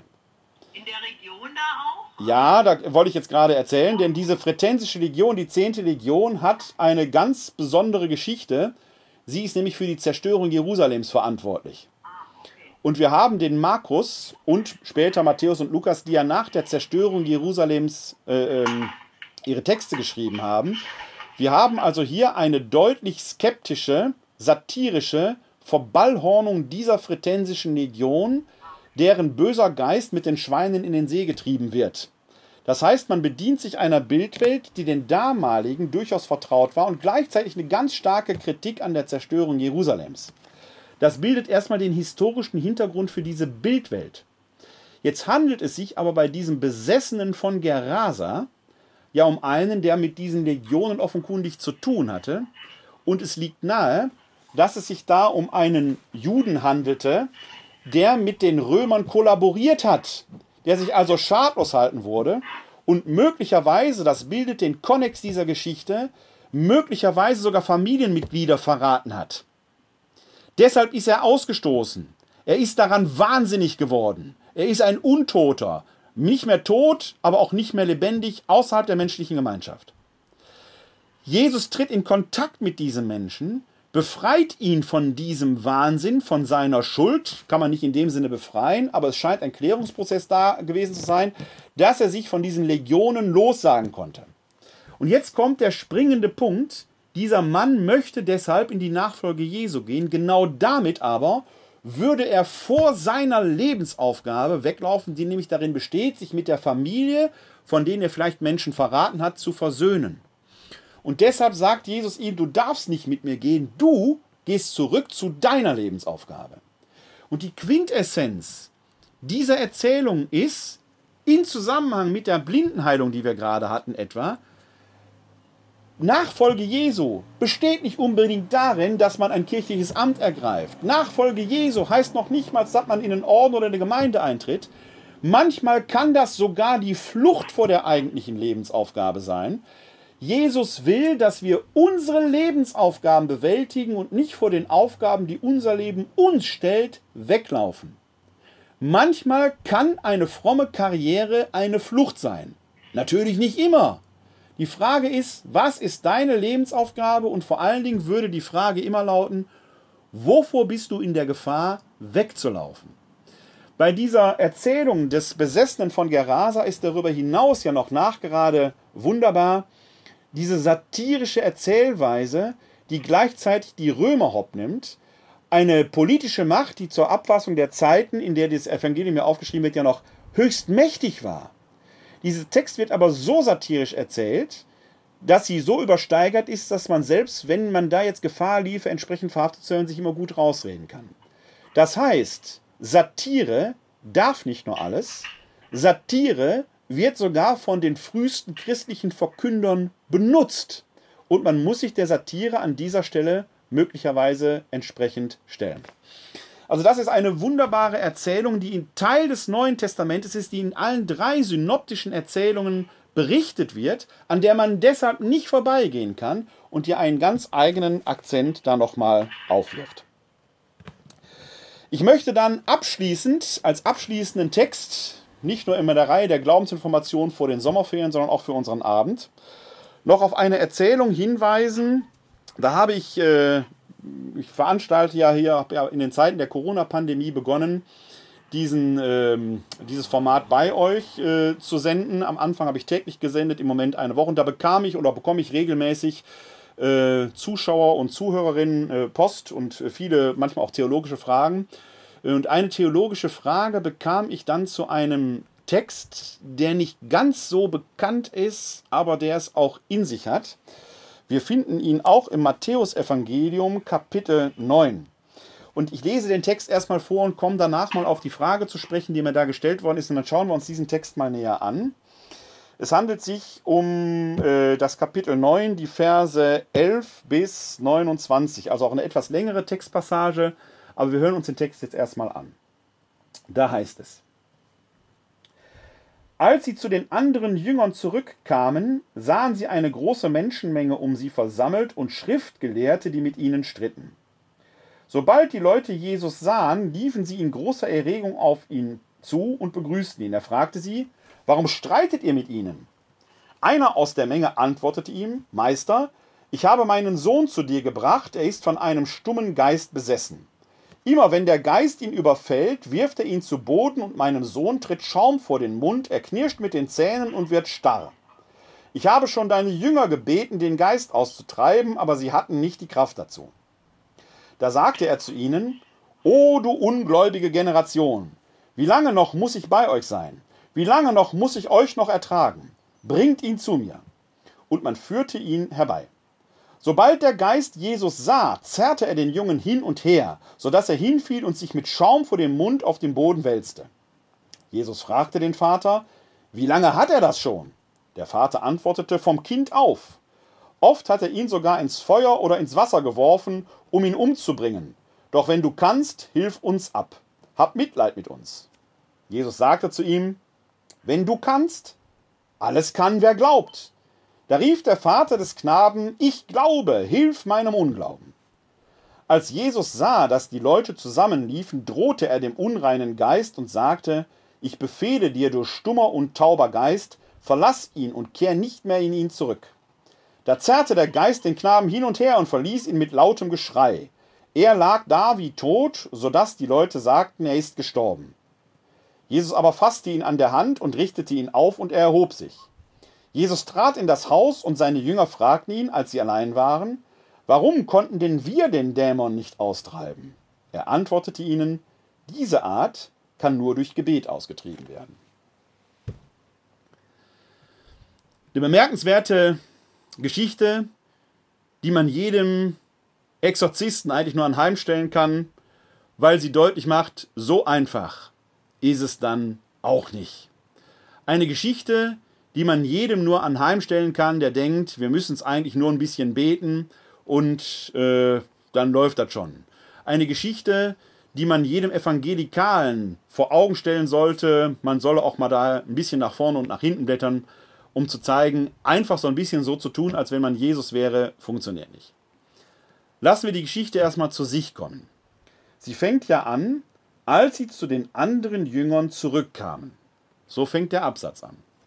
Das heißt, es muss ja vorher was passiert sein. Vorher muss was geschehen sein. Und wer ist überhaupt sie? Wenn wir nach vorne schauen, dann sehen wir, dass vorher im Markus-Evangelium die Verklärung Jesu auf dem Taborberg erzählt wird. Und die sie sind Jesus und die drei, die er da mitgenommen hat, nämlich Johannes, Petrus und Jakobus. Das heißt, von den Zwölfen sind drei mit Jesus unterwegs, zurückgeblieben sind also neun der zwölf. Die sind im Tal geblieben, Jesus mit den anderen rauf. Die anderen haben oben gerade die Verklärung gesehen, die Göttlichkeit Jesus ihnen offenbar geworden. Unten im Tal haben aber Menschen schon einen Jungen gebracht, der, und so wird es ja hier geschildert, offenkundig an so etwas wie Epilepsie oder so etwas leidet. Das ist so wie so eine Krankheitsbeschreibung, eine Diagnostik, die da ist, scheint, der scheint epileptische Anfälle zu haben. Und zwar von Kindesbeinen an, so könnte man das verstehen. Und die Jünger haben jetzt versucht, quasi in Nachahmung Jesu, die haben so ein bisschen geguckt, wie macht er das, wenn der Kranke heilt, und haben so gemacht, wenn wir das jetzt machen, passiert das. Sie bleiben aber nur an der äußeren Oberfläche. Das heißt, sie haben den inneren Sinn des Handelns Jesu nicht begriffen. Es reicht eben nicht, Jesus nur nachzuahmen oder ihm ähnlich zu werden, wie man das so landläufig sagt. Die Nachahmung, bloß das zu tun, was Jesus getan hat, reicht offenkundig nicht. Man braucht noch ein bisschen mehr dazu. Denn Jesus fragt die Leute ja dann auch, was habt ihr getan? Und dann antwortet er sehr, sehr harsch. O du ungläubige Generation, wie lange noch muss ich noch bei euch sein? Wie lange muss ich euch noch ertragen? Ein ganz, ganz harscher, elementarer Tadel. So lange bin ich schon bei euch. Eigentlich hättet ihr längst begreifen müssen, worum es wirklich geht. Es geht nicht um ein bisschen Tiritari, um ein bisschen Zauberei, um ein bisschen Halleluja, wir schmeißen die Krücken weg. Das alleine reicht nicht. Jetzt tritt der Vater auf den Plan und der Jesus erhebt quasi eine Diagnostik. Wie lange hat er das schon? Und das muss man sich klar machen. Jesus geht nicht einfach heilend durch die Lande, sondern er erkundigt sich erstmal wie ein guter Arzt nach dem, was ist eigentlich Sache. Erinnern Sie sich an die beiden Blinden vor Jericho. Was wollt ihr, dass ich euch tun soll? Es ist ein Beziehungsgeschehen. Ein Gespräch beginnt die Heilung. Und dann kommt eine Frage, die zieht einem so ein bisschen die Socken aus, beziehungsweise das ist dann so der Knackpunkt, an dem viele letzten Endes stolpern, äh, wenn es um die Frage von Glauben und Unglauben geht. Jetzt muss ich die Stelle gerade suchen, da Jesus sagte zu ihm, wenn du kannst, alles kann, wer glaubt. Da rief der Vater des Knaben, ich glaube, hilf meinem Unglauben. Das war der Punkt, wo mir damals der Briefschreiber oder der, der äh, Zuschauer die Mail geschrieben hatte. Ist, wenn man krank wird, und das ist ja jetzt in Zeiten der Corona-Pandemie durchaus ein Topos, den man immer wieder mal findet, ist das möglicherweise ein Ausweis von Schuld? Hat man nicht genug geglaubt? Und würde man eine solche Krankheit besiegen können, wenn man einfach nur genug glaubt? Ist also die Frage von Glauben und Unglauben eine Frage von Schuld oder Nicht-Schuld? An der Stelle muss man als allererstes sagen, das Wort Schuld und Sünde taucht in diesem Text an keiner Stelle auf. Das ist die falsche Fragestellung. Das ist nicht das, worum es geht. Es geht nicht um Schuld oder Unschuld. Es ist auch die Frage, ob es überhaupt um Glauben oder Nicht-Glauben geht die Einheitsübersetzung macht hier das Wort Glauben oder bietet das Wort Glauben, wie viele andere Übersetzungen auch.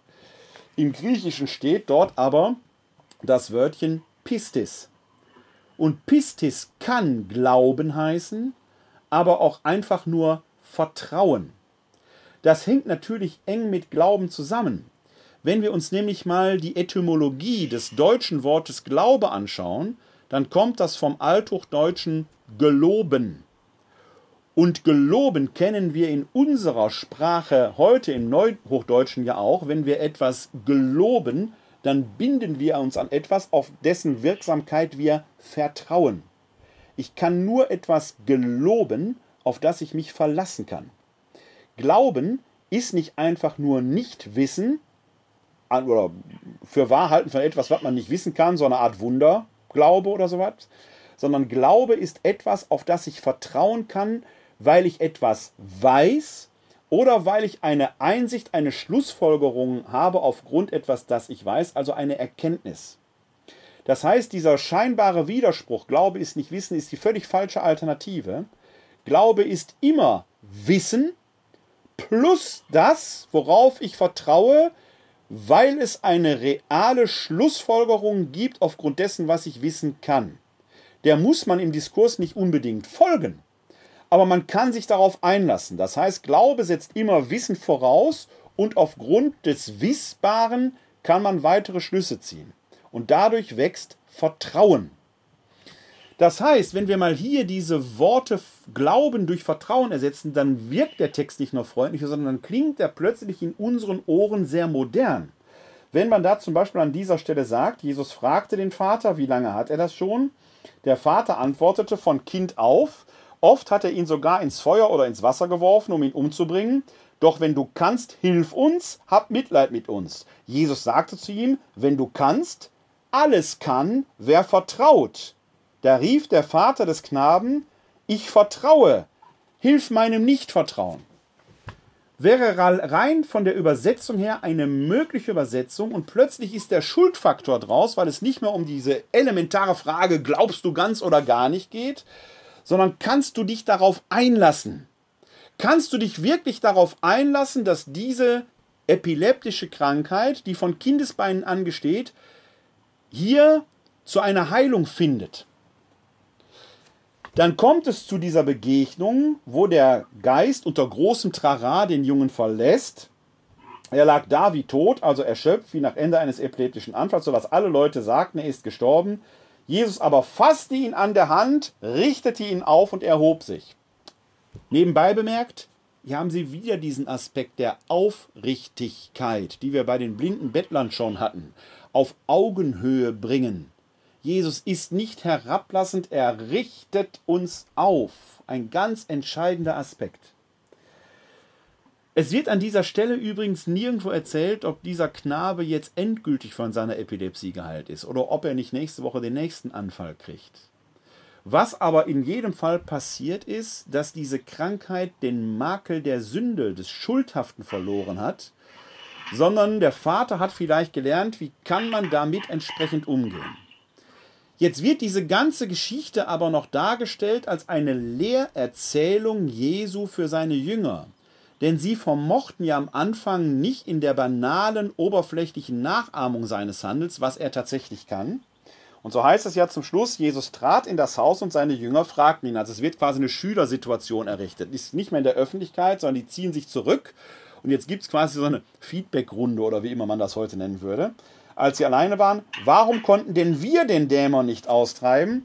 Er antwortete ihnen, diese Art kann, man nur durch, kann nur durch Gebet ausgetrieben werden. Und das ist jetzt an dieser Übersetzung ein bisschen schwierig. Denn sie suggeriert, man muss nur richtig beten, dann kann man jede Krankheit besiegen.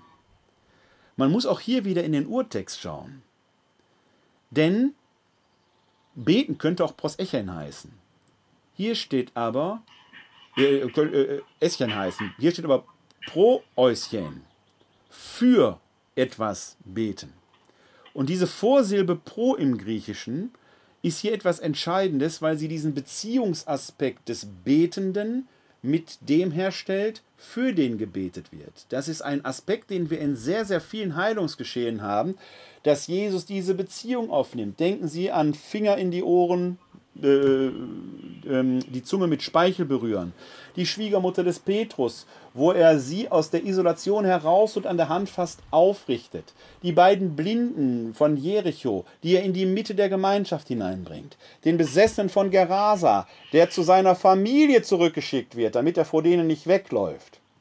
Das ist dieses nicht eben nur einfach beten, man muss so einen richtigen Zauberspruch sagen und dann passiert's, sondern muss, muss fürbittendes Gebet sein. Und das ist von einer ganz anderen existenziellen Art. Da muss eine tatsächliche Auseinandersetzung mit dem Wesen, das einem gegenübersteht, stattfinden. In Wort und Tat. Und da geht es eigentlich gar nicht primär um die physische Heilung, sondern um eine Art Resozialisierung, die dann vielleicht das, was diese Krankheit in der sozialen Dimension ausmacht, abmildert und die zuvorderst heilt.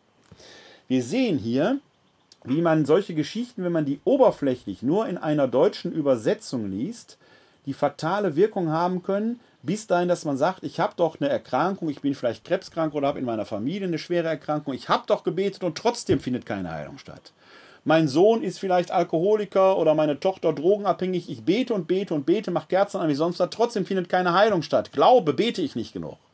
Das wäre ja eine fatale Reaktion, wenn Jesus ja einfach sagt, diese Art kann nur durch Gebet. Ich bete doch die ganze warum passiert denn nichts? Weil der eigentliche Impuls, der dahinter steckt, nicht wahrgenommen wird, weil der in unserer Einheitsübersetzung etwas merkwürdig, ähm, das ist ja nicht falsch übersetzt, das kann man nicht sagen, aber es ist die tiefen Dimension des griechischen Wortes wird nicht ergriffen. Denn, ich bleibe mal bei dem Beispiel, weil ich das eine Situation ist, die ich mal erlebt habe, als der Eucharistische Kongress in Köln stattfand hatte ich die Ehre, eine Veranstaltung zu moderieren, bei der Bruder Paulus Terwitte aus seinem Leben erzählte. Und zum Schluss konnten die Leute aus dem Auditorium Frage stellen. Da stand ein Mann auf, der sagte nämlich genau, mein Sohn ist Alkoholiker und ich bete immer für den, aber der hört nicht auf zu saufen. Und wirkt mein Gebet nicht. Und ich merkte, das geriet so ein bisschen ins Schwimmen, auch die Antworten gerieten ein bisschen ins Schwimmen. Und ich habe damals das Wort dann auch als Moderator ergriffen und habe gesagt, wissen Sie, in der Heiligen Schrift finden wir den Satz, ich glaube in der Bergpredigt, da sagt Jesus, bittet, dann wird euch gegeben. Und den Zusatz hören wir oft nicht, euer Vater im Himmel weiß, was für euch gut ist. Und dieser Zusatz ist wichtig. Wenn wir beten, wird uns immer etwas gegeben werden. Ob es aber das ist, worum wir beten, oder ob Gott uns nicht etwas gibt, was unterm Strich vielleicht besser ist, ist eine ganz andere Frage.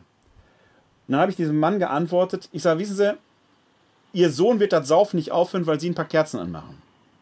Aber mit ihnen passiert was, weil sie innerlich durch ihre Verbindung zu Gott möglicherweise diese Kraft empfangen, ihren saufenden Sohn nicht loszulassen. Wie der barmherzige Vater vom Gleichnis des verlorenen Sohnes. Sie halten die Verbindung aufrecht und werden damit zur stehenden Säule, an denen sich ihr Sohn, wenn er fällt, immer wieder aufrichten kann. Und wer weiß, vielleicht kommt der Tag, wo diese Kraft ausreicht, dass er auch die Sauferei aufhören kann. Das heißt, das Gebet wirkt, aber nicht als Wunderzauber, der durch das bloße Beten plötzlich irgendwelche merkwürdigen Konsequenzen hat, sondern indem man selbst reflektiv Kraft schöpft und die Leute nicht alleine lässt. Und das ist das, was hier in der Geschichte passiert. Wir wissen nicht, ob dieser Knabe nicht doch irgendwann einen neuen Anfall bekommen wird. Aber der Vater wird etwas gelernt haben, er wird sich nämlich seines Sohnes nicht mehr schämen. Da stehen ja zig Menschen drumherum, zig Menschen, und er ist bloßgestellt in der Gemeinschaft. Er aber wird vielleicht von jetzt an von seinem Sohn nicht mehr, sich seines Sohnes nicht mehr schämen. Und das ist die Art des Gebetes, von der Jesus hier spricht. Es geht also nicht nur nicht um Schuld oder Nichtschuld, es geht auch nicht um Glaube oder Unglaube, es geht um die Schaffung von Vertrauen. Von Urvertrauen, aus der Beziehung erst erwachsen kann. Ich bin ja im pastoralen Zukunftsweg hier im Erzbistum Köln als Leiter des Arbeitsfeldes 3 tätig. Der Leiter des Arbeitsfeldes 1, der Pfarrer Franz Meurer, hat in seinem Arbeitsfeld einen Satz mitgeprägt, beziehungsweise er zitiert ihn häufig, er stammt von Markus Röntgen. Viel geht, wenn Vertrauen geht. Das könnte so die Überschrift und vielleicht der Abschlusssatz für die diesjährige Saison sein. Das ist ein Satz, der übrigens in sich auch vielschichtig ist, der nämlich auch sagt, wenn das Vertrauen weg ist, wenn das Vertrauen geht, geht auch vieles andere. Man könnte auch sagen, viel geht, wenn das Vertrauen weg ist. Also der ist ganz vielschichtig deutbar. Aber ich glaube, es ist jedem klar, welche Intention dieser Satz eigentlich hat. Viel geht, wenn Vertrauen geht. Dann werden nicht unbedingt die Krankheiten aus der Welt verschwinden, aber wir werden die Kraft haben, mit den Dingen umzugehen. Und was gönnte uns Christen besseres Blühen in diesen Zeiten der Corona-Pandemie, wo die Infektionszahlen hier in Deutschland Gott sei Dank, anders als in anderen Teilen der Welt, sinken, wir aber trotzdem wachsam bleiben müssen und sollen, wir das grundständige Gottvertrauen haben, dass wir das gemeinsam in diesen Zeiten schaffen und dass wir auch dieses Virus gemeinsam überleben werden. Es ist letzten Endes eine Frage nicht nur, nicht nur nicht des Zauberns und des Gesundbetens und irgendwelcher klugen Sprüche, dann wären wir wie die Jünger am Anfang der Erzählung, die es nicht schaffen. Wenn wir Christinnen und Christen aber Menschen sind, die ein grundständiges Gottvertrauen haben und wir das in die Welt ausstrahlen, allen Verschwörungsphantasmen zum Trotz, dann werden wir diese Krise nicht nur überleben, dann werden wir uns in dieser Krise einander beistehen, wir werden die Kranken und Schwachen trösten, wir werden die Sterbenden und Trauernden begleiten und wir werden aus dieser Krise gemeinsam wieder ins Leben finden können. Das ist ein Lehrstück. Es geht nicht nur darum, ein bisschen zu beten, es geht nicht nur darum, ein bisschen zu glauben, es geht Vertrauen in die Welt zu tragen. Das war das, was ich Ihnen abschließend mit auf den Weg geben möchte, aber wir wären nicht die Glaubensinformationen, wenn Sie nicht die Möglichkeit hätten, die eine oder andere Frage doch noch zu stellen. Also wenn Sie noch Fragen haben, dann jetzt her damit. Ja, ich habe noch was aus der beruflichen Praxis. Ich arbeite mit psychisch erkrankten Menschen und eine Frau war da sehr stark in evangelikalen Kreisen unterwegs und der hat mal eben auch gesagt, du bist so krank, ungefähr verkürzt, weil du nicht genug glaubst. Ja. Das ist ja genau das, was Sie eben gesagt genau. haben. Und das fand ich dermaßen verantwortungslos, ja. jemand, der sowieso schon leidet, so mit einem Satz zu kommen, zu sagen, das ist praktisch deine Schuld, dass du so erkrankt bist, weil dein Glaube nicht stark genug ist. Ja, und das, ist, und das ist, Ja, und es ist fatal. Äh, findet man übrigens nicht nur in evangelikalen Kreisen, der ist, glaube ich, besonders stark geworden. Es ist fatal, weil es einem Menschen, der ja schon eine, eine, ein, etwas mit sich herum äh, äh, trägt, ein Päckchen nochmal was auflastet. Es ist also quasi verstärkend eher. Ich äh, finde das aber auch im katholischen Bereich, wenn man etwas oberflächlich vorbereitete Predigten hört nach dem Motto, wer glaubt, hat keine Angst. Rein statistisch gesehen tragen 20% der Deutschen eine wie auch immer geartete Angsterkrankung mit sich herum. Das fängt bei Spinnenphobie an und hört bei tief sitzenden Existenzängsten auf. Das heißt, wenn wir 100 Gottesdienstbesucher haben, tragen 20 Leute davon rein statistisch gesehen ein Angstproblem mehr oder weniger ausgeprägter Art mit sich herum. Wenn ich jetzt von vorne höre, wer glaubt, hat keine Angst. Ich nehme aber für mich wahr, ich habe Angst. Dann heißt das ja im Umkehrschluss, ich glaube nicht richtig. Jetzt kriege ich noch mehr Angst. Und das, das ist das Fatale, wenn man das auf so, das ist genau dieses, was die Jünger hier am Anfang machen. Das ist oberflächliches Nicht-Verstehen dessen, was Glaube, was Vertrauen und was der Wille Jesu ist. Und da muss man sich eigentlich viel tiefer hineindenken, denn Jesus selbst macht ja hier in dieser Erzählung etwas Interessantes. Er agiert ja wie ein guter Arzt, der sich erstmal erkundigt, wie lange hat er das schon. Und da wäre eigentlich jedem Verkünder und jeder Verkünderin angeraten, sich erstmal tiefer auch in die Dinge einzuarbeiten, was die entsprechenden Krankheiten psychischer, physischer Art eigentlich in sich bedeuten. Und da kann man nicht mit solchen billigen Sachen eigentlich kommen, du hast nur, musst nur feste glauben, dann wird es schon besser. Was, wenn es nicht besser wird? Weil das letzten Endes gar nicht der springende Punkt ist. Oder wie ich es sage, wenn diese Leute recht hätten, hätte Jesus nicht am Kreuz sterben dürfen. Der hat ja wohl wirklich genug geglaubt. Aber er stirbt den Fluchtod, den niedrigsten aller denkbaren Tode. Das Lebens- und Sterbensbeispiel Jesu zeigt, dass dieser Schluss schlicht und ergreifend falsch ist. Ja, okay. Mhm. Ja. Ähm, ich habe noch eine weitere Frage zu dem, ähm, zu dem ersten Gleichnis von dem verlorenen Schaf. Ja. Da hat, äh, das hatte ich auch immer so Predigten aus Kinder- und Jugendzeiten, irgendwie das Schaf ist, ist, ist ein böses Schaf, es ist schuld, dass es verloren geht. Ja.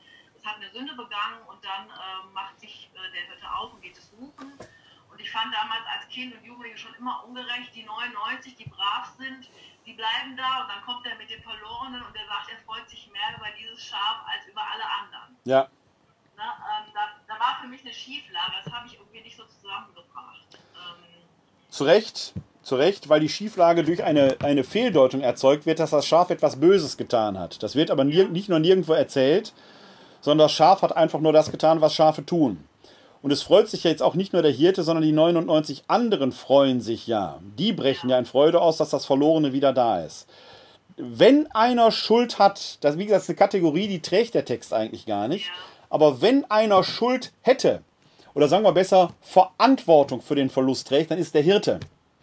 Das Schaf trägt keine Schuld. Das Schaf ist einfach nur ein Schaf. Aber in der Wirkungs- und Deutungsgeschichte, auch ikonografisch, ich erinnere ich, ist das Bild von Zacharias, weiß ich jetzt gar nicht. Es gibt so ein ganz berühmtes Bild, wo das Schaf so ganz unten im Dunkeln sitzt, von Wölfen bedroht. Das ist alles Füllen von Leerstellen, was man dramaturgisch durchaus machen kann, aber da werden eben die eigenen Füllungen zum Inhalt des Gleichnisses erhoben und das ist problematisch. Das Schaf macht nur, was ein Schaf hat. Der Hirte hat seine Aufsichtspflicht verletzt. Der Hirte hat da ein Problem. Also, Gott hat ein Problem, dass ein Schaf verloren geht. Deshalb ruht Gott nicht, bis er das Verlorene gefunden hat. Ja, okay. Ne? Okay. Ja, ich habe mich gefreut, dass Sie zugeschaut haben, dass Sie auch hier live im Webinar mitdiskutiert haben. Jetzt kommen erstmal die Sommerferien. Äh, Wenn es Ihnen gefallen hat, äh, dürfen Sie auch bei Facebook gerne ein Like setzen. Später bei äh, YouTube, wenn ich das Video da, habe, auch, dass wir uns da ein bisschen verbreiten. Das schadet auf keinen Fall. Freue ich mich auf jeden Fall drüber. Die nächste Sendung von bei euch, wenn Sie interessiert sind, werde ich voraussichtlich am Samstagabend 19 Uhr live hier aus meinem Homeoffice senden. Ansonsten wünsche ich Ihnen äh, frohe Sommertage, auch in Corona-Zeiten, wo auch immer es Sie hintreibt. Erholen Sie sich gut und so Gott will, werden wir uns dann im August hier wiedersehen zur nächsten Glaubensinformation. Dann werden wir uns das große Glaubensbekenntnis, das sogenannte Niceno-Konstantinopolitanische Glaubensbekenntnis ansehen. Und wenn Sie wissen wollen, warum es Niceno-Konstantinopolitaneum heißt, dann rate ich Ihnen, dann wieder einzuschalten. Ende August. Wahrscheinlich wieder als Webinar, sonst vielleicht live im katholischen Stadthaus. Dann übertragen wir aber auch live ins Internet. Kommen Sie gut durch die Zeit, kommen Sie gut in den Abend. Ihnen alles Gute. Vielen Dank, dass Sie hier dabei waren.